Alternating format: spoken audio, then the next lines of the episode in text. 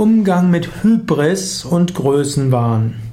Hybris ist ein griechischer Ausdruck für Größenwahn.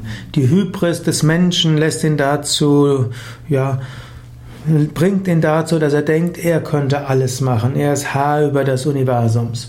Hybris des Menschen lässt ihn dazu bringen, große, oder lässt, führt ihn dazu, dass er große Staus baut und sich nachher wundert, dass die Tierwelt abstirbt. Die Hybris lässt ihn alle Öltropfen aus allem Gestein herausnehmen und sich nachher wundert, dass das Klima kaputt geht.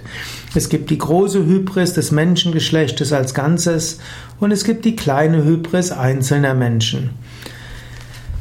Manchmal musst du, kannst du nur Kopfschütteln daneben sein und zu Gott beten, irgendwo das, was der Mensch kaputt macht, wieder ganz zu machen. Manchmal musst du dich einsetzen für das Wohl der guten Sache. Manchmal musst du einen einzelnen Menschen davon abhalten, in diese Hybris, den Größenwahn zu geraten. Aber manchmal ist der andere nicht größenwahnsinnig, sondern er setzt sich für die gute Sache ein und denkt, es kann gelingen.